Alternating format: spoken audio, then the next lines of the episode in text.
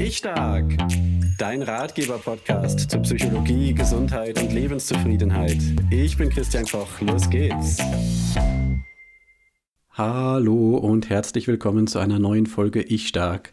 Heute mal mit einem kleinen Einblick in meine weiteren Tätigkeiten oder den nächsten Schritt, den ich gerade gemacht habe. Und zwar habt ihr vielleicht auch schon gemerkt, dass es die letzten Wochen hier ein klein bisschen ruhiger geworden ist. Ich habe schon geschaut, dass ich regelmäßig weiterhin Folgen online nehme. Aber die Abstände sind ein bisschen größer geworden und das hing eben auch damit zusammen, dass ich mich auf eine Prüfung vorbereitet habe. Ich bin seit kurzem, seit Ende April ganz offiziell Heilpraktiker für Psychotherapie. Was ist das? Warum mache ich das? Ähm, und warum mache ich das auch, obwohl Heilpraktiker vielleicht an sich auch einen eher schlechten Ruf hat in einigen Teilen der Gesellschaft? Das äh, möchte ich ganz gern heute ein bisschen erläutern ähm, und äh, euch da ein bisschen mitnehmen. Jedenfalls diejenigen von euch, die das interessiert. Und alle anderen werden ja die nächsten Wochen dann wieder spannende Folgen zu weiteren Themen mitbekommen. Bevor ich zu meiner persönlichen Entscheidung komme, würde ich vielleicht einfach mal kurz darstellen, was ist das überhaupt Heilpraktiker für Psychotherapie? Ich habe gemerkt, dass viele Fragen, äh, auch aus meinem Umfeld, ähm, weil man ja die Unterschiede gar nicht unbedingt immer so weiß. Was ist jetzt eigentlich ein Psychologe, Psychotherapeut, psychologischer Berater, Heilpraktiker für Psychotherapie? Da gibt es ja so viel. Ähm, wie soll man sich da eigentlich auskennen? Wie soll man das eine vom anderen unterscheiden? Und deswegen nicht allzu ausführlich, aber vielleicht doch in einiger Kürze die wichtigsten Punkte. Ein kurzer Gruß aus der Podcast-Bearbeitung. Es ist länger geworden. Falls euch diese Begriffe nicht interessieren und nur meine persönlichen Motivationen, dann springt direkt zu Minute 14, Sekunde 30. Manche dieser Titel sind geschützt und haben bestimmte Rechte, andere nicht. Ich fange mal ganz oben an. Da würde ich mal anfangen bei den psychologischen Psychotherapeuten oder auch bei den ärztlichen Psychotherapeuten, jedenfalls bei den Psychotherapeuten. Als Psychotherapeutin darf sich jemand bezeichnen, wenn sie entweder Psychologie studiert hat oder Ärztin ist und dann weiter qualifiziert hat, um Psychotherapeutin zu werden. Dieser Ausdruck ist geschützt, den darf sonst niemand verwenden. Laut Psychotherapeutengesetz dürfen nur approbierte Psychotherapeutinnen und Therapeuten sich als solche bezeichnen. Das ist ein langer Weg und das ist auch richtig so, denn das sind Menschen, die psychische Krankheiten diagnostizieren dürfen und therapieren dürfen und das auch in aller Ausführlichkeit tun, auch, auch alle heiklen und besonders schwierig zu behandelnden Erkrankungen werden von diesen Menschen therapiert. Also zum Beispiel auch eine posttraumatische Belastungsstörung, ja, ein, die, die Folgen eines Traumas oder auch so etwas wie eine Borderline-Persönlichkeitsstörung. Ähm, das sind komplexe Sachen, das ist nicht einfach. Man kann große Fehler machen, auch in der Therapie. Und deshalb ähm, ist es gut, dass es Menschen gibt, die über viele, viele Jahre eben sich äh, mit Psychologie, mit psychischen Erkrankungen, mit Therapie beschäftigt haben und die diese Leistung dann erbringen äh, zugunsten der psychischen Gesundheit. Viele, wahrscheinlich die meisten psychologischen und auch ärztlichen Psychotherapeutinnen und Therapeuten sind bei den Krankenkassen auch äh, eingetragen, werden von den Krankenkassen auch finanziert und die, äh, diejenigen, die die Therapie nutzen möchten, werden also dann auch, äh, brauchen normalerweise dafür nichts zu zahlen, sondern werden dann eben, äh, äh die Kosten werden von der Krankenkasse übernommen. Es gibt aber auch dort die Möglichkeit, und auch das machen viele, äh, dass es auch eine private Abrechnung gibt. Eine Überlegung dabei für, äh, für Patientinnen und Patienten ist oft, möchte ich dass das irgendwo auftaucht. Ja, möchte ich vielleicht noch mal irgendwann eine Lebensversicherung abschließen? Möchte ich mal vielleicht noch verbeamtet werden? Falls ja, dann mache ich vielleicht lieber keine Psychotherapie, die von der Krankenkasse bezahlt wird, weil das würde dann möglicherweise irgendwo auch stehen. Es würde eben von der Krankenkasse auch abgefragt werden bei der Verbeamtung, beim Abschluss der Berufsunfähigkeitsversicherung zum Beispiel. Und das ist für manche eine Motivation, dann lieber als Selbstzahler das Ganze zu machen, wo dann auch nirgendwo etwas auftaucht. Ja, das ist sozusagen geheim, könnte man sagen. Das weiß nur die Psychotherapeutin und eben der Patient. Und als Faustregel kann man auf jeden Fall mal sagen, mit allen schweren psychischen Erkrankungen ist man richtig bei den Psychotherapeutinnen und Therapeuten, möglicherweise zusätzlich noch bei den Psychiaterinnen und Psychiatern. Das sind dann Ärzte, die Medikamente verschreiben, und zwar auch Psychopharmaka, also Medikamente, die sich auf unser Gehirn, auf unser Nervensystem und auf unser Wohlbefinden ähm, auswirken, indem sie zum Beispiel unseren Antrieb erhöhen oder senken, unsere Stimmung verbessern und solche Geschichten. Und all diese anderen, die ich eben genannt habe, die dürfen alle keine Medikamente verschreiben. Nicht einmal die Psychotherapeuten, das dürfen nur die Psychiater. Wer also beispielsweise eine schwere Depression hat, der braucht auf der einen Seite wirklich die Unterstützung durch eine Psychotherapie, durch äh, eine Psychotherapeutin, einen Psychotherapeuten, auf der anderen Seite eben auch äh, Antidepressiva, möglicherweise auch andere Medikamente, die dann eben vom Psychiater verschrieben werden. So, und wenn man jetzt einen Schritt weiter schaut, dann ist es in vielen Ländern so, dass es eigentlich dann niemanden mehr geben darf, der therapieren darf. Ja, es ist ja die sogenannte Heilkunde. Da geht es ja darum, äh, die Krankheiten des Körpers oder eben auch die psychischen Erkrankungen ähm, zu diagnostizieren und zu heilen. Und das ist eben wenn man jetzt noch breiter schaut, auch aus der Psychologie hinaus, das ist dann eben den, den Ärzten, äh, wie gesagt, Psychiatern, Psychotherapeuten und so weiter vorbehalten. Äh, und es gibt in Deutschland aber auch eben die Möglichkeit, diese Heilkunde auszuüben als sogenannter Heilpraktiker oder als Heilpraktikerin für Psychotherapie, dann ist man beschränkt rein auf diesen, dieses Gebiet der Psychotherapie. Das ist das, worauf ich mich jetzt vorbereitet habe und was ich ab sofort machen darf. Oder auch als allgemeiner Heilpraktiker, dann darf man auch äh, eben körperliche äh, Therapieverfahren anwenden und sich um die körperliche Gesundheit kümmern. Und da komme ich gleich nochmal separat drauf. Ähm, dieser das, das bekommt ihr mit. Das ist auch politisch, auch gesellschaftlich durchaus umstritten, diese Frage der Heilpraktiker, ähm, weil die Ausbildung nicht so ausführlich ist, nicht so geregelt ist, wie eben ähm, das bei den Ärztinnen und Ärzten und bei den Psychotherapeutinnen äh, eben der Fall ist. Aber auch dieser Ausdruck ist geschützt. Ja, auch Heilpraktiker für Psychotherapie, so darf man sich nicht einfach so nennen, sondern äh, man muss eben dafür beim Gesundheitsamt eine Prüfung bestehen. Man muss bestimmte Voraussetzungen erfüllen und dann, wenn das alles gegeben ist, dann kann man eben die sogenannte Heilerlaubnis bekommen. Ähm, ich glaube, ganz offiziell ist es die Erlaubnis zur Ausübung der Heilkunde ohne Bestallung. Das ist so ein altes Wort für Approbation im Grunde. Und auch ich dürfte jetzt zum Beispiel, sagen wir mal, Menschen mit einer leichten Depression behandeln. Wobei man in diesem Fall aus meiner Sicht eher von einem Unterstützen und Begleiten sprechen wird. Da gibt es schon nochmal erhebliche Unterschiede zwischen einer leichten und einer mittelgradigen oder sogar schweren Depression. Hier im Podcast habt ihr schon einige Heilpraktikerinnen und Heilpraktiker für Psychotherapie kennengelernt. Die Martina Effmatt zum Beispiel aus Düsseldorf, die sich auf die Themen Angst und Phobien ähm, ähm, spezialisiert hat. Wir haben zwei Folgen gemacht, ihr wisst das. Einmal ging es um Arbeiten, ohne Angst und Stress. Gibt es eigentlich eine Arbeitsplatzphobie? Was ist das? Und einmal ging es um die Angst vor Übelkeit und Erbrechen.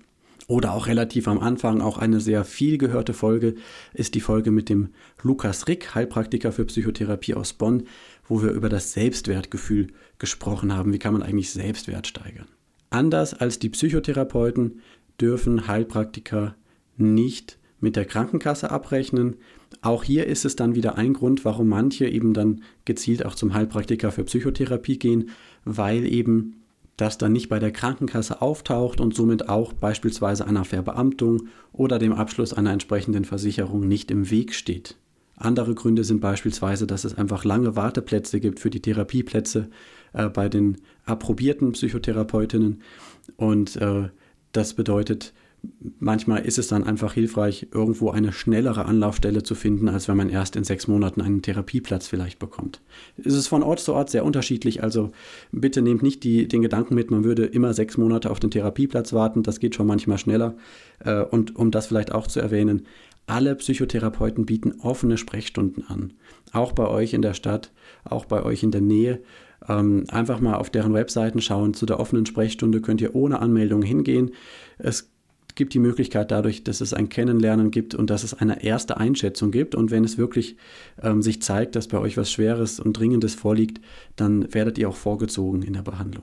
Okay, dann ist es natürlich so, Heilpraktiker für Psychotherapie, dass die jetzt auch im Unterschied nicht alle Erkrankungen äh, behandeln, zumindest nicht äh, unbedingt. Also beispielsweise eine ähm, posttraumatische Belastungsstörung werden in der Regel Heilpraktiker für Psychotherapie nicht behandeln. Es mag vielleicht manche geben, die dafür dann eine ganz spezielle Zusatzausbildung machen und das dann doch tun. Ähm, aber so äh, diffizile Dinge, das überlassen wir aus gutem Grund in der Regel dann doch den psychologischen Psychotherapeutinnen und Psychotherapeuten. Was aber beide Gruppen verbindet, das ist, dass es jeweils um psychische Erkrankungen geht. Und das wird jetzt anders, wenn man dann weiter schaut, was ist eigentlich ein psychologischer Berater zum Beispiel oder, oder ein Ehe, Partnerschafts-, Familienberater, Erziehungsberater. Das sind alles eigentlich verschiedene Formen von psychologischer Beratung. Und erstens sind diese Titel nicht geschützt. Ja, also auch du, der das gerade hört, du könntest dich, äh, oder die das gerade hört, du könntest dich als Eheberater nennen oder Paarberaterin. Du kannst äh, der, um die Ecke einen Raum mieten, dann sagst du dem Finanzamt Bescheid, dass du jetzt ab sofort als Paarberaterin da tätig bist und entsprechend irgendwann mal Geld zu versteuern hast. Und dann kannst du einfach ähm, theoretisch dort Beratung anbieten, ohne jede Ausbildung. Diese Titel sind also nicht geschützt. Deshalb lohnt es sich auch, ähm, wenn ihr euch umschaut und wenn ihr selbst dort Beratung haben möchtet, entweder auf seriöse äh, äh Beratungsstellen zurückzugreifen, beispielsweise die ganzen auch staatlich geförderten Stellen, EFL, Ehefamilienlebensberatungsstellen oder die Erziehungsberatungsstellen und so weiter. Äh, die haben schon alle entsprechende Voraussetzungen an die Qualifikationen ähm, ihrer Mitarbeiterinnen und Mitarbeiter. Oder wenn es um freie psychologische Berater geht, so wie mich jetzt zum Beispiel, dass ihr euch dann zumindest mal anschaut, was könnt ihr denn erkennen über die ähm, über die Weiterbildungen, die gemacht worden sind, über den Erfahrungshorizont. Steht da was Vernünftiges auf der Homepage, was man nachvollziehen kann? Gibt es möglicherweise ähm, andere äh, äh gute Hinweise darauf, dass hier wirklich jemand ist, der Ahnung hat von dem, was er tut? Oder äh, kann das vielleicht auch einfach ein, äh, wie sagt man, ich sage jetzt einfach mal, ein Großmaul sein, der mehr verspricht, als er am Ende hält. Ja, also da, äh, das darf man wissen, dass man darauf äh, achten kann. Und dann ist auch völlig klar, dass, es, äh, dass diese Menschen eben dann auch zweitens nicht irgendwo mit der Krankenkasse abrechnen. Ähm, die Beratungsstellen arbeiten oft auf Spendenbasis oder auch kostenfrei. Äh, die freien psychologischen Berater eben auf Basis äh, privater Abrechnung. Und drittens ist ganz klar, diese Personen dürfen alle keine Therapie ausüben. Das heißt, sobald es darum geht, hier ist eine Depression, hier ist eine Angststörung, hier ist eine Zwangsstörung, dann ähm, können diese Menschen, die psychologischen Beraterinnen und Berater, noch drumherum irgendwo trotzdem beraten und begleiten in psychosozialer Geschichte, in, in, in die Familienkrisen, die dabei vielleicht entstehen, die Selbstwertkrisen oder so, aber die, ähm, den, den Kern, diese psychische Erkrankung dürfen sie nicht behandeln. Das ist in Deutschland wie in den meisten Ländern gesetzlich eben verboten, beziehungsweise eben den Berufsgruppen vorbehalten, die sich für diese äh, Therapie eben qualifiziert haben. Als letztes nenne ich noch kurz die Psychologinnen und Psychologen. So darf sich jemand nennen, der eben ein äh, Psychologiestudium absolviert hat. Das schließt die, die, anderen genannten Gruppen nicht unbedingt aus. Äh, zum Beispiel eine der allerersten Folgen war ja mit der Benita Feller aus München. Da ging es eben um das Thema selbstbestimmt Leben, äh, sich nicht zu sehr von der Meinung anderer abhängig zu machen. Und äh, sie hat ja sowohl Psychologie studiert, als auch ist sie Heilpraktikerin für Psychotherapie. Genauso sind alle psychologischen Psychotherapeutinnen auch Menschen, die vorher Psychologie studiert haben. Die ärztlichen Psychotherapeuten, wie gesagt, haben vorher dann Medizin studiert. Okay, soweit vielleicht mal zu den Gruppen. Das war jetzt doch eigentlich schon mehr, als ich, als ich eigentlich erzählen wollte. Aber jetzt kommen wir mal zu mir. Warum, ähm, warum habe ich mich jetzt dazu entschieden, Heilpraktiker für Psychotherapie zu werden? Es ist ja so, ähm, Heilpraktiker, und zwar vor allem auch die allgemeinen Heilpraktiker, aber durchaus auch die, die psychotherapeutischen Heilpraktiker, sind ja gesellschaftlich und politisch um, umstritten. Es gibt auch manche Bestrebungen, diesen Berufsstand abzuschaffen. Ähm, historisch, wenn man schaut, ähm, ist tatsächlich das äh, Gesetz, dass die äh, Heilpraktiker äh, quasi be betrifft, die, äh, das Heilpraktikergesetz, ist eben zur Zeit des Nationalsozialismus erlassen worden. Und einerseits ist es immer ein bisschen unschön, jetzt äh, äh, durch ein Gesetz äh, jetzt die Tätigkeit ausüben zu können, die ich mache, das aus einer so dunklen und äh, bösen Zeit stammt. Andererseits kann man auch sagen, ursprünglich äh, war historisch geplant, meines Wissens, dass eben dieser Berufsstand dann nach und nach abgeschafft wird und dass dann in der Lehre des Nationalsozialismus dann nach und nach nur noch die rassisch reinen Ärzte dann irgendwo ähm, praktizieren dürfen und Heilkunde ausüben dürfen. Deshalb ähm, bevorzuge ich für mich die Interpretation, dass es immer noch Heilpraktiker gibt, ist ein bisschen äh, ein kleiner Sieg auch über Vorhaben des Nationalsozialismus. Es ist natürlich nur ein Randthema. Trotzdem bevorzuge ich für mich diese Sichtweise. Warum sind Heilpraktiker umstritten? Nun ja, ähm, sie sind frei in der Wahl ihrer Methode. Also sie können auch äh, Methoden anwenden, die wissenschaftlich ähm, keinerlei Evidenz haben. Ja, sowas wie Globuli. Tut mir leid, liebe Hörerinnen, lieber Hörer, falls du Fan davon bist. Ich werde es dir auch nicht ausreden. Allerdings ähm, würde ich schon sagen, wenn es eine Methode schon lange, lange gibt und wenn damit auch große finanzielle Umsätze gemacht werden, so wie auch bei Homöopathie, und dann gelingt trotzdem über viele Jahrzehnte kein Wirksamkeitsnachweis in Studien, dann ist das eben nichts, was mich persönlich jetzt überzeugt. Ja, aber das zum Beispiel ist sowas, ist ein Grund, ähm, warum der Berufsstand umstritten ist. Das andere ist eben, dass man, dass manche sagen, naja, schau mal, ähm, Ärzte und auch Psychotherapeuten, die studieren jahrelang, die machen Zusatzausbildungen, die sind, ich sage jetzt mal, zehn Jahre, vielleicht 15 Jahre manchmal äh, damit beschäftigt, sich auf diese Tätigkeit vorzubereiten, während Heilpraktiker eben das auch deutlich schneller machen können. Im Grunde rein von den formalen Voraussetzungen her, äh, man braucht einen Hauptschulabschluss und man muss eben diese Prüfung bestehen. Und äh, wenn man das jetzt so in der Kürze darstellt, es gibt vielleicht noch ein paar weitere Voraussetzungen, dass man keine schweren Verbrechen begangen hat und so weiter, das ist ja klar. Aber dann klingt das ja schon erstmal sehr einfach. Ja, und man muss jetzt zumindest insofern relativieren, als dass diese Prüfungen jetzt nicht äh, so einfach sind. Das, ist schon, das sind schon sehr, sehr umfangreiche Prüfungen. Ähm, jetzt im, im Hinsicht auf den Heilpraktiker für Psychotherapie zum Beispiel habe ich in den letzten Monaten, also ich habe schon deutlich früher angefangen zu lernen, auch äh, über die Jahre ja schon viel Wissen entsprechend mitgebracht, aber die letzten Monate auch nochmal sehr intensiv diese ganzen Gebiete, die, die verschiedenen psychischen Erkrankungen, äh, wie sie entstehen, wie sie therapiert werden können, wie der Verlauf ist. Dann das ganze Gebiet auch der ganzen Psychopharmaka, also auch die Medikamente müssen wir auch kennen, um diese Prüfung zu bestehen. Genauso auch die ganzen rechtlichen Rahmenbedingungen. Und wir brauchen natürlich für uns selbst auch vernünftige Therapieformen.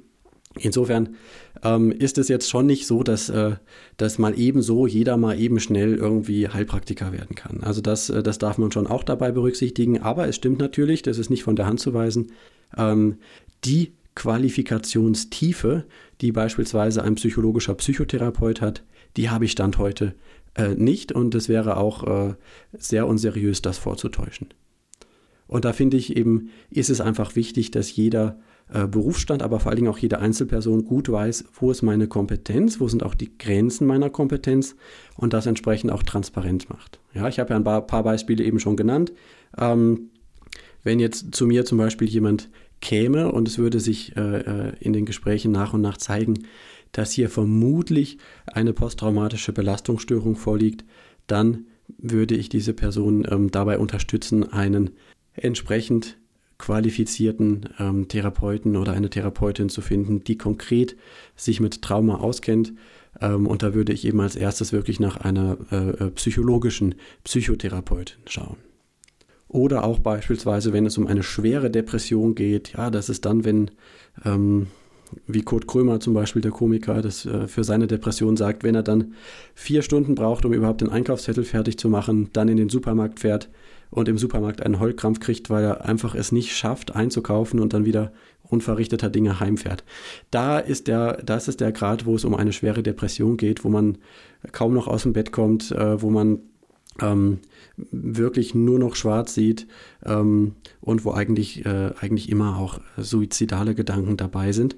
Ähm, und das ist zum Beispiel eine Größenordnung. Meistens ist da sogar eine stationäre Behandlung angezeigt.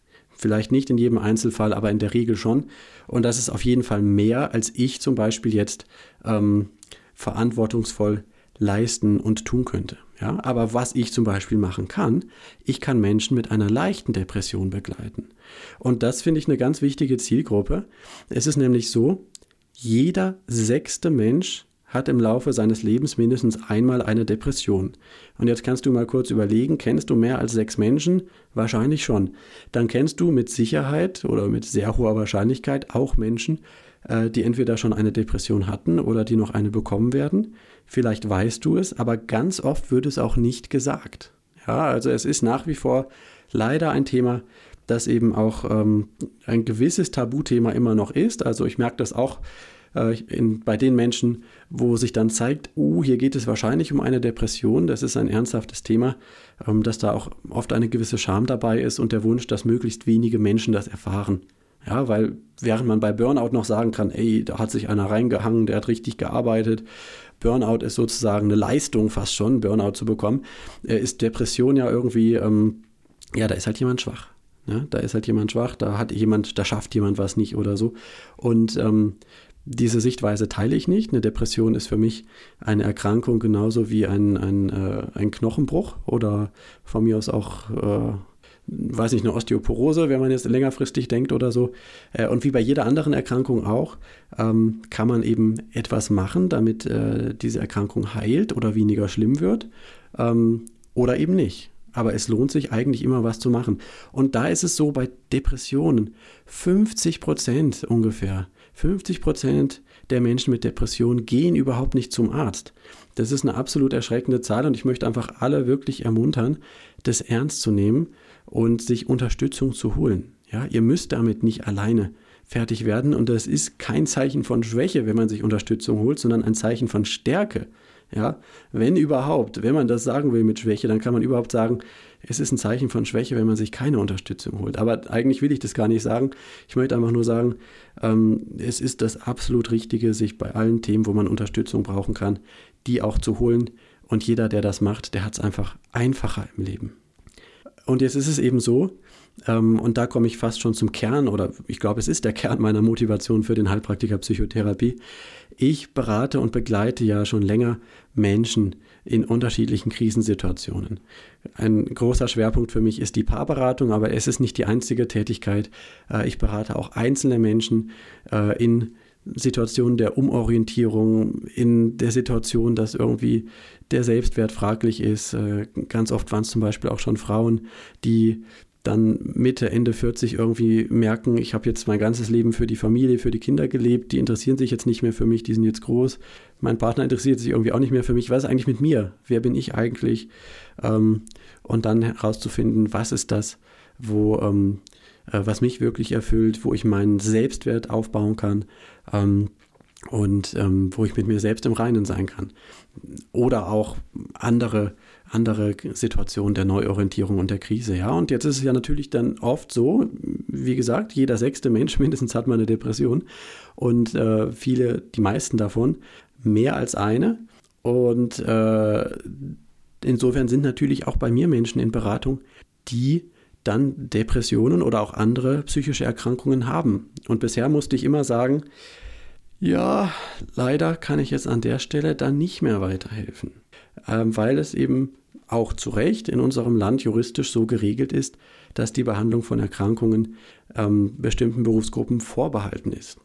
Und das ist sehr schade, denn einer der wichtigsten Wirkfaktoren, vielleicht sogar der wichtigste Wirkfaktor in der Psychotherapie, ist die persönliche Beziehung zwischen Therapeut und Klient. Äh, man kann sagen, sozusagen, die Chemie muss stimmen. Ja? Wenn diese Beziehung gut ist, dann ist das schon mal ein ganz entscheidender Faktor für eine gute Psychotherapie und für auch einen therapeutischen Erfolg. Ähm, und für eine leichte Depression zum Beispiel gilt das in ganz besonderer Weise. Ja? Ähm, da ist gerade diese positive Beziehungserfahrung ganz, ganz wichtig. Und deshalb ist es schade, wenn ich dann Menschen habe, wo wir im Gespräch nach und nach feststellen, okay, hier geht es wirklich auch um eine psychische Erkrankung, aber ich kann an der Stelle nicht weiterhelfen, obwohl wir eine gute Beziehung haben. Und die Klientin, der Klient hat irgendwo anders schon mal schon mal möglicherweise schlechte Erfahrungen mit Psychotherapie gemacht. Ja? Und zwar durchaus auch mit den voll ausgebildeten psychologischen Psychotherapeuten. Das ist dann nicht unbedingt so, dass die jetzt da was ganz falsch gemacht hätten. Das glaube ich nicht unbedingt. Mag es auch mal geben. Aber in der Regel wird das eher daran liegen, dass eben die Beziehung nicht gestimmt hat. Das kann aus unterschiedlichsten Gründen sein. Neulich habe ich mit jemandem gesprochen, für den ist der religiöse Glaube ganz, ganz wichtig und seine Therapeutin konnte damit überhaupt nichts anfangen. Und für ihn war das aber so elementar, so ein wichtiger Bestandteil auch seiner Persönlichkeit, ähm, dass damit eigentlich schon klar war, diese, diese Psychotherapie kann auf dieser Ebene nicht gut werden. Man braucht ja jetzt nicht unbedingt äh, einen Therapeuten, der alles genauso sieht wie man selbst, das gibt es auch nicht, aber eben einen, wo man weiß, da darf ich genauso sein, wie ich bin und mit allem, was mir wichtig ist, bin ich da auch einfach angenommen. Ja, so und ähm, wenn jetzt eben jemand woanders schlechte Erfahrungen gemacht hat mit Psychotherapie und jetzt gibt es dann zum Beispiel eine depressive Episode, äh, wo es jemandem gerade wirklich schlecht geht, dann kann das eben zu einer ganz großen Zurückhaltung führen, woanders nochmal in so eine Therapie zu gehen. Und jetzt sitzt er aber bei mir und wir haben schon, weiß nicht, zehn Stunden, sagen wir jetzt einfach mal, oder von mir aus drei Stunden, man merkt das ja schneller, schon zusammen gearbeitet. Ähm, und es ist schon eine ganz gute Basis bei uns da. Und eigentlich würde eben derjenige oder diejenige gerne mit mir weiterarbeiten. Und ich kann es nicht anbieten, ähm, eben weil ich zum einen weder dafür ausgebildet bin, zum anderen aber eben auch rechtlich die Erlaubnis nicht habe. Und das wollte ich einfach ändern. Deshalb habe ich, äh, auch wenn es viel Arbeit war, mich jetzt eben ähm, darauf vorbereitet und bin jetzt Heilpraktiker für Psychotherapie. Ähm, das viele Lernen für die Prüfung war natürlich nur ein Anfang. Das ist wirklich eine Arbeit, wo es um lebenslanges Lernen auch geht. Keine Frage. Und ich werde mein Leben lang entsprechende Weiterbildungen machen. Aber ähm, die, äh, ja, die Arbeit kann ab sofort beginnen. Ich freue mich da auch drauf. Ähm, ich finde es immer ein sehr, sehr besonderes Arbeiten wenn man mit einem einzelnen Menschen wirklich in die Tiefe gehen kann. Ähm, das habe ich schon in der psychologischen Beratung immer sehr, sehr gerne gemacht. Und äh, an vielen Stellen unterscheiden sich auch die Methoden gar nicht so groß, äh, ob man jetzt jemanden, der gerade ein Thema mit seinem Selbstwert hat, eben äh, mit, durch psychologische Beratung unterstützt oder ob man vielleicht jemanden mit einer leichten Depression ähm, in dieser Depression therapeutisch unterstützt. Wenn man da von außen, von draußen, drau, äh, äh sozusagen von, von außen drauf guckt, durch eine Kamera sozusagen sich das anschauen würde oder so, das sieht gar nicht so anders aus. Also nicht nur das Aussehen, sondern auch das, was gesprochen wird. Das ist gar nicht unbedingt so viel anders. Ja, was ist sonst noch wichtig? Ich möchte auch noch mal den Punkt bringen ähm, mit, den, mit den Wartezeiten für Therapieplätze. Also das ist einfach was, was mich wurmt, was ich auch manchmal mitbekomme, dass Menschen therapeutischen Bedarf haben und sie bekommen einfach nicht zeitnah einen Therapieplatz. Und auch da möchte ich einfach dazu beitragen, dass diese Menschen wenigstens für die Überbrückung, vielleicht auch tatsächlich für die Therapie selbst eben dann doch äh, schnell eine Möglichkeit bekommen. Äh, und deshalb eben erweitere ich meine Tätigkeit in diese Richtung.